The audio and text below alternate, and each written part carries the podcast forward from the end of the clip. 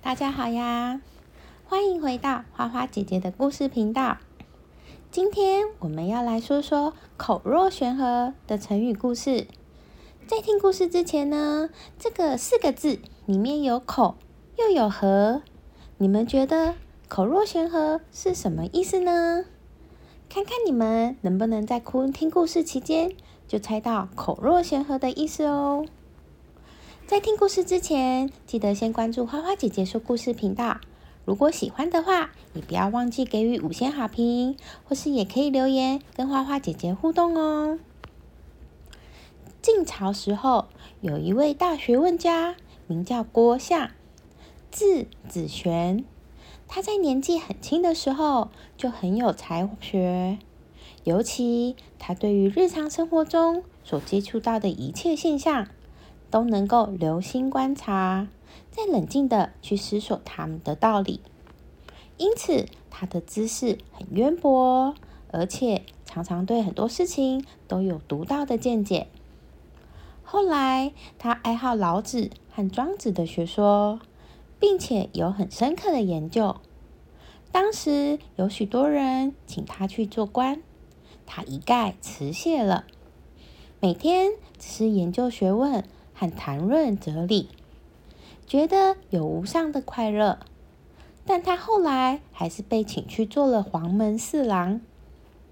因为郭象的知识很丰富，什么事情讲起来都头头是道，又喜欢尽情发挥他的见解，当然他的口才也很好，所以人家听他谈论任何事情都觉得津津有味，久而不疲。当时有一位太尉王衍，就常常称赞他说：“听郭象谈论，好比一条倒悬起来的河流，滔滔不绝的水流直往下灌注，永远没有枯竭的时候。”郭象的辩才由此可见，后人也就以“口若悬河”来形容人善于言谈。把话说得很流利，而且滔滔不绝。这个“悬河”是指由上向下奔泻的河流，也指言辞如河水一般的倾泻，滔滔不绝。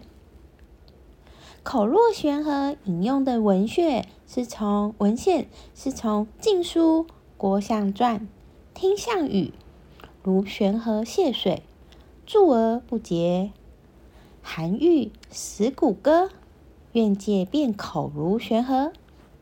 南朝宋刘义庆的《世说新语·赏玉》里面也有提及。郭子玄语意如悬河泻水，注而不竭。我们来用此成语来造句试试看。在这一次的演讲比赛中，王小明口若悬河，滔滔不绝，终于夺得这一次的冠军宝座。